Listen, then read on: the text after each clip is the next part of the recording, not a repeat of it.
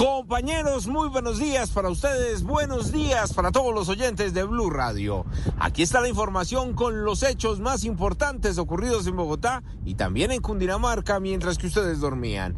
Comenzamos con las protestas sorpresa de los taxistas aquí en la capital del país. A la medianoche, un grupo de por lo menos 100 conductores se reunió en la calle 85 muy cerca a la autopista norte. Allí planificaron lo que iba a ser sus marchas, lo que iban a ser sus planes tortuga y al final tomaron la carrera séptima por la misma calle 85 y llegaron hasta el Parque de los Hippies, donde según ellos vive la alcaldesa de Bogotá. Allí, con torta, mucha música y hasta con pólvora. Estuvieron hasta esta madrugada. Hablamos con Hugo Espina, quien estuvo en esta manifestación y esto fue lo que nos contó esta madrugada. Están abusando del gremio de taxistas. Cuatro años que nos siguen inmovilizando vehículos por infracciones que no existen.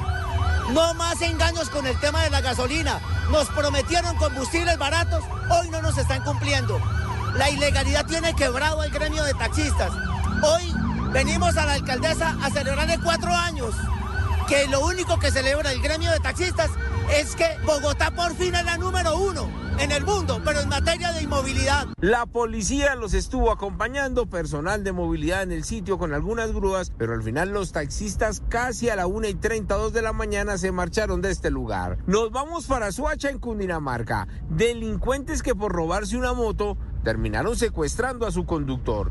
Se lo llevaron hasta la parte alta, ya casi zona rural, saliendo del municipio de Suacha, y hasta allí la policía los persiguió, los capturó y lo más importante, liberaron al conductor que se habían llevado estos delincuentes. Hablamos con el subcomandante de la policía de Suacha y él nos contó los pormenores de lo ocurrido en el municipio. Logran la captura en flagrancia de cinco personas por los delitos de tráfico, fabricación y oporte de armas de fuego, secuestro simple y hurto calificado y agravado. Los hechos se presentaron en el sector de la veredita de la Comuna 2 Centro del municipio de Suacha. Y en el barrio Santa Rita de la localidad de Suba anoche, una comunidad estuvo protestando, realizando una velatón por la extraña desaparición de un niño de tan solo 5 años. Se llama Henry Josué Cabrales, quien desde el pasado domingo desapareció de su casa, es un niño autista y por eso piden a las personas que transiten por el noroccidente de la ciudad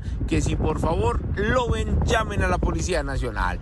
En unos minutos vamos a hablar de los delincuentes que a empujones se querían robar una camioneta en la localidad de Engativá.